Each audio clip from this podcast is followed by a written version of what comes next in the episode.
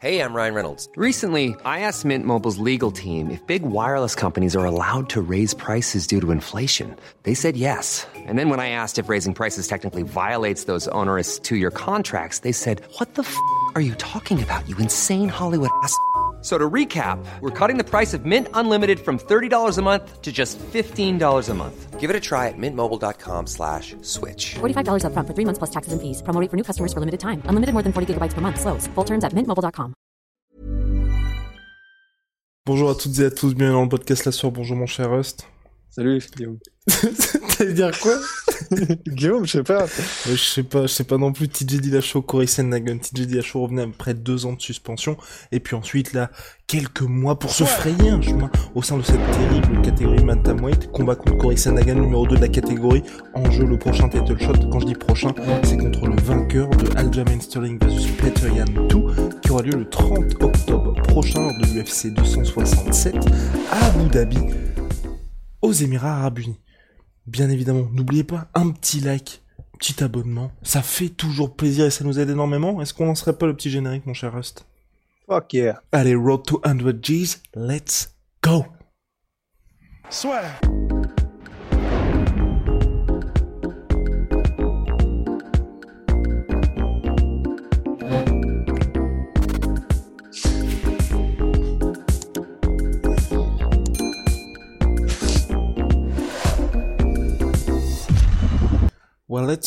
Alors, TJ Dillashaw s'est donc imposé par décision partagée contre Corey Sandhagen 48-47, 47-48, 48-47. Alors on va commencer déjà par, euh, avant de rentrer dans le vif du sujet, par la décision qui, à mon avis, risque de faire grincer quelques dents. Pour moi, personnellement, vraiment, au début du combat, je le donne à Corey Sandhagen, mais plus les rounds avançaient, plus j'allais en faveur de TJ Dillashaw, mais dans le sens où ça ne m'aurait pas gêné que Corey Sandhagen s'impose, ça ne m'aurait pas gêné que TJ Dillashaw s'impose, et là finalement, on a une victoire en faveur de, de TJ Dillashaw. Clairement, vraiment, je vais pas dire que c'était du pile ou face, mais je la donnais un tout petit peu plus à TJ Dillashaw, mais voilà, je, veux dire, c'est pas, c'est pas une décision honteuse, et les gens qui pensent que Corey Sandhagen a, a gagné, ça ne me dérange pas. Les gens qui pensent que TJ Dillashaw a gagné, ça ne me dérange pas non plus. Je sais pas ce que t'en penses, Ross, mais pour moi, il n'y a pas vraiment de polémique à ce sujet-là. Ouais, c'est ça. Bah, personnellement, je la donnais à Corey Sandhagen, mais pareil, c'est tellement, tellement serré, et il y a tellement de variables là qui entrent en jeu, tellement c'est serré, et tellement les deux avaient des forces et des faiblesses euh, pendant le combat qui ont fait que chacun avait vraiment ses moments forts. Ça me gêne pas non plus. Enfin, honnêtement, là, euh, bah, évidemment euh, émotionnellement, ça, ça, c'est dommage pour Sandhagen parce que du coup, c'était un prospect, etc.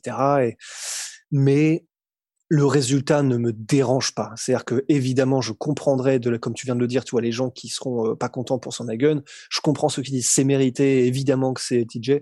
Donc voilà, c'est ça me pose pas de souci. TJ Dillashaw qui revient en disant Daddy's Home parce que oui c'est ce qui est aussi intéressant et c'est pour ça qu'avec Rust on en parle en off finalement on va dire pour l'histoire au global c'est c'est plus beau finalement que TJ Dillashaw s'impose certes certes il a été suspendu pour dopage mais c'est quand même l'ancien double champion de la catégorie bantam son objectif c'est de devenir triple champion un seul combattant l'a réussi dans l'histoire de l'UFC, c'était Randy Couture.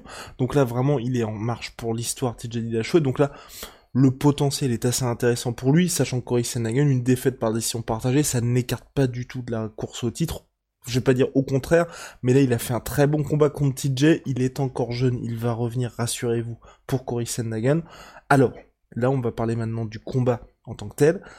Domination en striking pour Corey Sandhagen face à un TJ Dillashaw qui a certes été touché, mais a maintenu une pression constante malgré une énorme coupure, malgré un genou qui a popé de ses propres dires, et un, TJ Dillashaw qui a été en contrôle, on va dire, qui a eu plus de 8 minutes de contrôle sur le combat, et un Corey qui aura surtout touché à la tête avec un, TJ Dillashaw qui lui aura trouvé du succès avec des leg kicks, pour citer Rust, de porc. Mais en tout cas, un combat qui a été beau à en pleurer, pour citer Rust une nouvelle fois. Non, c'était c'était sublime. En fait, c'est vrai que là, on va on va rentrer effectivement dans euh, ce qui a été les forces du coup et les faiblesses des deux combattants pendant le combat, mais en tout cas, ce qui est sûr, c'est que c'est exactement le genre de combat dont on rêve en tant que fan. Il s'est passé tellement de trucs. Pendant cinq rounds, les deux ont eu des moments forts. Les deux ont eu des moments où tu t'es dit, ok là, euh, c'est peut-être la fin pour l'un, c'est peut-être la fin pour l'autre, etc. Avec des montées en puissance, euh, bah, du coup avec euh, l'anglaise particulièrement de Sandhagen. Et à un moment donné, c'était les low kicks qui ont, on s'est dit, ok si ça, ça si ça s'accumule, ça va faire des, ça va causer des problèmes pour TJ mais euh, c'était du MMA total. Enfin, tu sais, euh, vraiment, c'était, il y a tout eu, ils ont tout fait. Donc, euh, c'était, on a vu du clinch, des transitions, des belles mises au sol, de la lutte, des scrambles, du striking, des, des, des merde, comment s'appelle, des, des ajustements. Enfin, en cours de combat de la part de, de, de TJ majoritairement, c'était, il y a, y a tout eu. Vraiment, il y a tout eu et c'était, c'était un délice, quoi. C'était un délice en tant que combat les gens vont bien évidemment aussi parler des knockdowns, enfin des knockdowns, du knockdown infligé par Cory Sandhagen à TJ Dillashaw. Il y a aussi eu ce genou sauté de Cory Sandhagen qui ensuite enchaîne par un triangle inversé et également le spinning back fist de de de de de de de, de, de Cory Sandhagen qui, qui sonne qui sonne TJ Dillashaw. Mais à chaque fois en fait je vais, pour moi en fait ce sont des moments importants pour Cory Sandhagen, mais à ça il faut aussi parler de la capacité de récupération hyper impressionnante de Dillashaw parce que mine de rien, sur le knockdown qu'il reçoit, juste après, il part en, lutte et il réussit, certes, un flash takedown, mais c'est quand même un takedown qu'il score.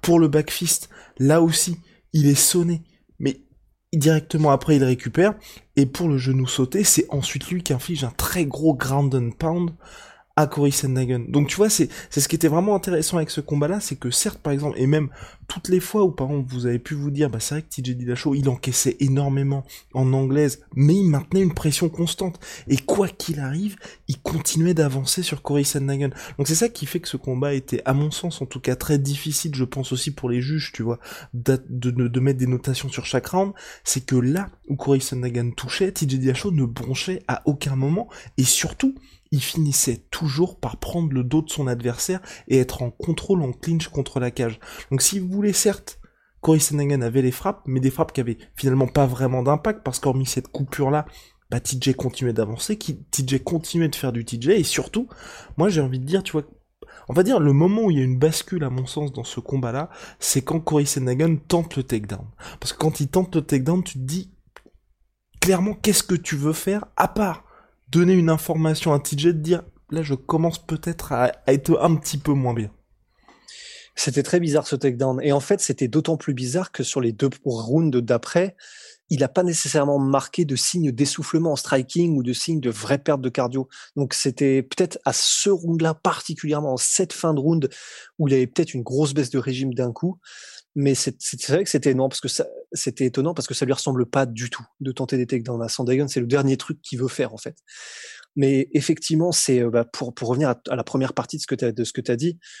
Ça, par contre, c'est quelque chose. On pourra dire de TJ Dillashaw qu'il est un tricheur. On pourra dire qu'il a utilisé des, des euh, de l'EPO, etc.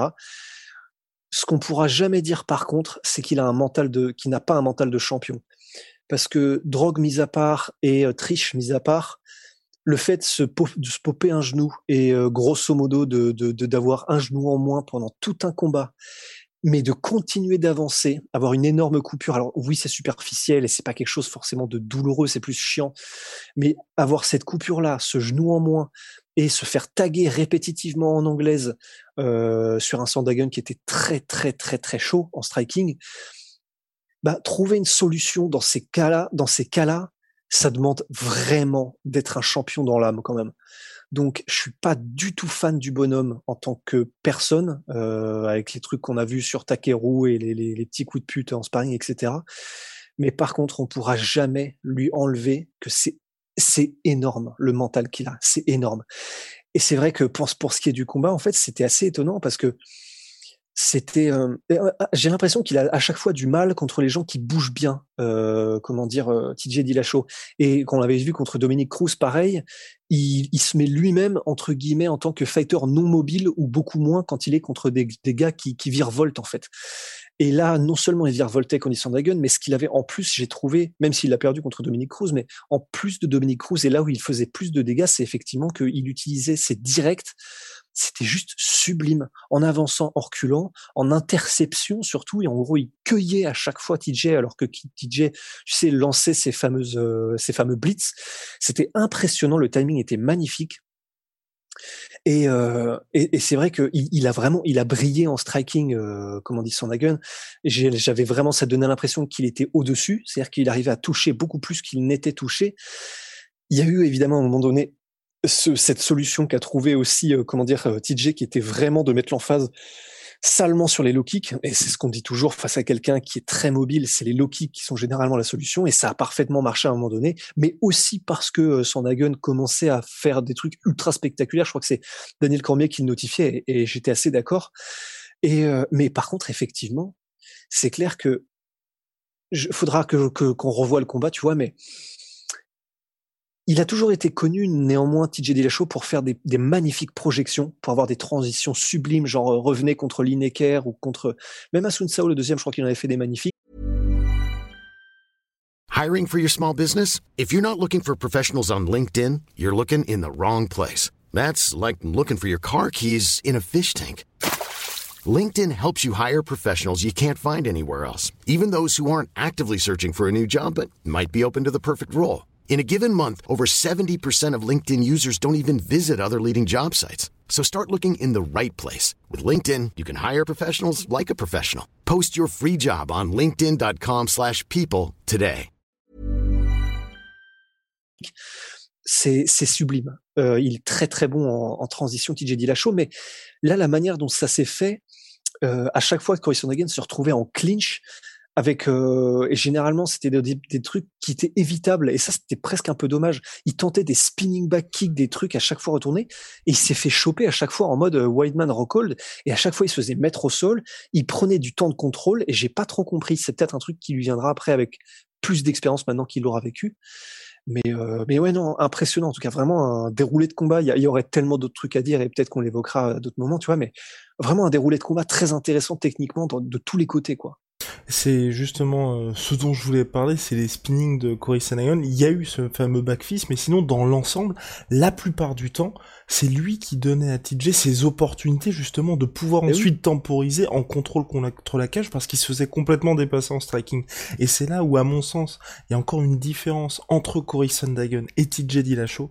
C'est que Cory Sandhagen, au bout d'un moment, il a du succès, mais pas suffisamment, on va dire, pour soit finir TJ Dillashaw, ou soit le mettre complètement dans le dur, parce que, pour revenir sur Cory Sandhagen, il y a eu quand même un gros travail, je trouve, de sa part, où, ok, il s'attendait à ce que TJ Dillashaw utilise sa lutte, donc quand il était sur le dos, il était très, très dangereux, mine de rien. Ok, il a pris des frappes au sol, mais entre les up kicks, les tentatives de soumission, qui, bon, n'ont pas n'ont jamais été concluantes pour lui, mais il restait dangereux dans cette position-là. Son, je, pense qu'ils avaient vraiment travaillé avec son camp pour se dire bon bah ok, tu vas vraisemblablement te faire mettre au sol, mais quand tu seras dans cette position-là, faut surtout pas que tu facilites la tâche à TJ Dillashaw. Et c'était un poison de ce côté-là. Tant et si bien qu'à la fin, TJ Dillashaw, il tentait même pas vraiment les takedowns. Il est à 2 sur 19 à la fin, mais on en parlait avec Ross, c'était pas vraiment des takedowns. Il cherchait quasi exclusivement le clinch contre la cage et le contrôle. Mais et c'est là-dessus où je voulais te rejoindre. Peut-être sur le... C'est un peu dur ce que je veux dire. QI combat, c'est que c'est vrai que ces spinning, la plupart du temps, c'était des, des, je vais pas dire des mains tendues à TJ Dillashaw, mais il lui a permis souvent de rentrer à nouveau dans le combat alors qu'il était dans des situations assez compliquées. Et je pense que s'il y avait eu un petit peu moins de spinning ou alors utilisé à bon escient face à un mec comme TJ Dillashaw, parce que quand il était très discipliné et un petit peu moins Sandagon, ça se passait extrêmement bien pour lui. Mais ça aussi, ouais il a pas la même er, expérience que TJ Dillashaw, il a pas connu des, enfin on va dire des expériences aussi douloureuses que TJ Dillashaw dans la cage, qui font que, là aussi pour moi c'est une vraie belle expérience pour lui dans le sens ouais, où grave. perdre une décision partagée comme ça aussi frustrante, on en avait parlé aussi dans l'avant-combat, perdre contre Aljamain Sterling, le fait qu'il y ait eu ce non-combat et que tout le monde pointe du doigt le ah au sol ça doit être compliqué pour lui, en grappling ça doit être compliqué, ça je pense que ça fait aussi qu'il était aussi prêt face à TJ Dillashaw dans ce domaine. Et là, je pense que s'il y a un autre combat, il y aura un autre combat face à un mec très bien classé. Je pense qu'on son corner et Corey Sandhagen, ce sera tu as un game plan à respecter. Là, on arrête les arabesques. C'est clairement là l'objectif, c'est de gagner. Tu ne penses pas à finir l'adversaire au quatrième round, reste dans les clous. Enfin, à finir l'adversaire, faut le finir bien évidemment, mais être plus discipliné au global. Ouais, complètement. Mais en fait, c'est vrai que je suis tellement d'accord sur le fait que ça va être une expérience vraiment qui va lui apprendre. Parce que le truc, c'est que, comment est-ce qu'on pourrait euh, dire à, Cody, à Cory Sandagon avant le combat contre TJ Dillashaw, franchement, les genoux sautés, arrête, parce que ça peut être un problème. Les spinning back kicks, les spinning, les, les attaques euh, en retourné, arrête parce que ça, ça, ça va, tu vas peut-être te faire choper et tout. Comment dire ça à un mec qui vient de mettre KO Frankie Edgar sur un coup de genou sauté et qui juste avant avait mis KO euh, Marlon Moraes. Marlon Moraes sur un spinning back kick. Donc en fait, c'est vrai que on a tendance à, je pense que dans la tête de Corey Sandhagen, c'est en mode oui oui, je, je, je, vous entends et je vous écoute, vous êtes mes coachs machin, mais vu ce que je mets au top contender avec ces attaques là, en plus du reste, je, me dis, enfin, euh, ça peut marcher aussi contre TJ. Et si je mets un KO spinning back kick ou coup de genou sauté avec TJ Dillashaw, enfin là, c'est non seulement title shot direct, mais genre la hype, va monter d'un coup. Donc en fait, je pense que je je sais pas s'il l'a intellectualisé comme ça, mais c'est clair que Corey Sandhagen, à mon avis, il a dû arriver en combat en se disant, bah, je vais faire comme d'hab et euh, ça a marché comme d'hab. Et là, visiblement, il a effectivement dû se rendre compte que bah oui, il a à un moment donné, je me souviens avoir, euh, enfin un truc qui m'avait marqué pendant ce combat-là, là, c'était un, ce que tu évoquais euh, tout à l'heure, son coup de son coup de poing retourné, qui a clairement qui a roqué euh, salement TJ Dillashaw. Donc il, il, il, y en a eu qui ont marché, mais au global et au total, euh, il y a eu plus de moments où ça lui a porté préjudice qu'autre chose, sans parler de dépenses énergétiques ou tout, même s'il a l'air d'avoir un cardio, il s'entraîne au Colorado et tout. Mais donc en fait, c'est clair que là, ben il a vu ce que c'était que le niveau champion clairement, parce que TJ Dillashaw est un ancien champion. Quoi qu'on en dise malgré tout, tu vois, donc il a ce pédigré. Donc il a vu ce que c'était qu'affronter un calibre champion. Il a vu que à ce niveau-là, qui est, c'est même plus le plus haut de l'élite, c'est le niveau encore au-dessus, c'est l'Olympe. Eh ben, c'est sur des tout petits détails comme ça que ça peut se gagner ou se perdre. Donc je pense effectivement que c'était vraiment une, une putain de bonne expérience. Il a 29 piges, il reviendra. Et, et donc c'est peut-être pas plus mal. Il perd pas forcément de stock, je trouve, à faire une guerre comme ça contre TJ. Entièrement d'accord, mon cher Ross. Les gens vont être sans doute, peut-être, malheureusement. Oh les gars, vous n'êtes pas en désaccord, mais N'hésitez pas d'ailleurs à nous dire ce que vous avez pensé du hein. combat en commentaire. on, on, fait ce qu'on peut d'ailleurs pour être pour qu'il y ait des divergences, mais n'hésitez pas à dire ce que vous en pensez en commentaire. Mais c'est vrai que pour moi, à mon sens, hein, mine de rien, pour TJ Dillashaw, il a fait ce qu'il avait à faire. Cory Sandhagen, ça s'est joué à quel quelques petits trucs, mais c'est pas, c'est, pas bien grave pour lui, il va revenir encore plus fort. Et n'oubliez pas aussi une chose, c'était la première fois que Cory Sandhagen découvrait eh les quatrième et cinquième rounds.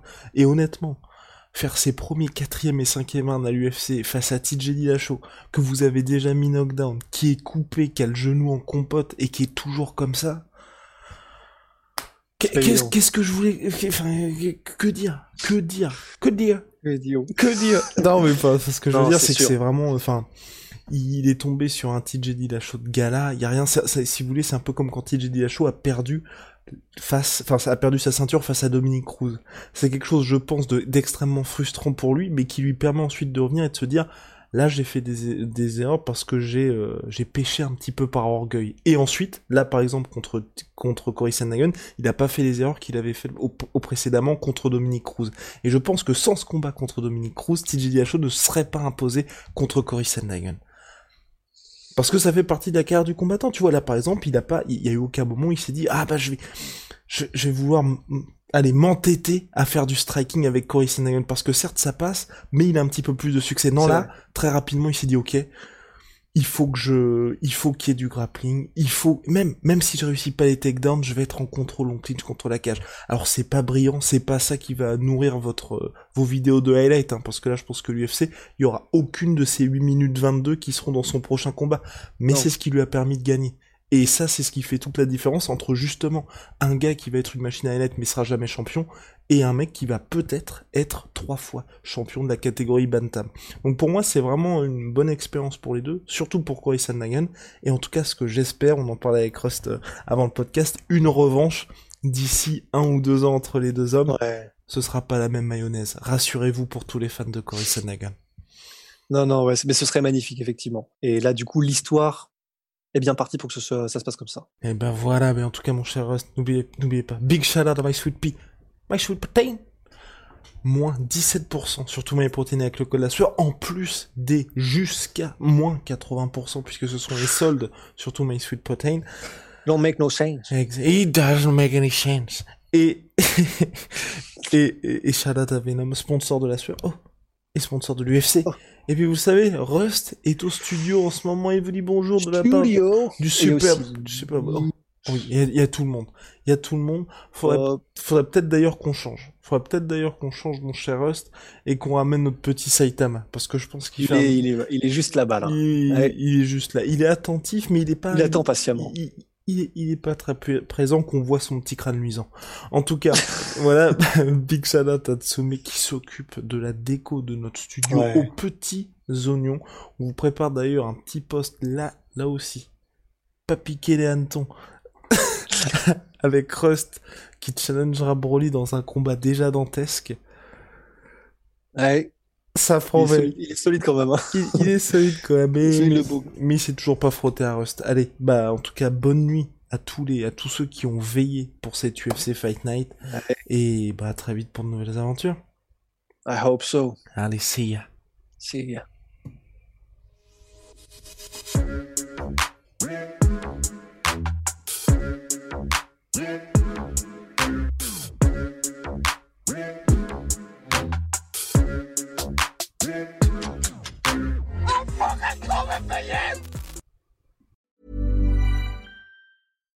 When you make decisions for your company, you look for the no brainers. And if you have a lot of mailing to do, stamps.com is the ultimate no brainer. It streamlines your processes to make your business more efficient, which makes you less busy. Mail checks, invoices, legal documents, and everything you need to keep your business running with stamps.com. Seamlessly connect with every major marketplace and shopping cart.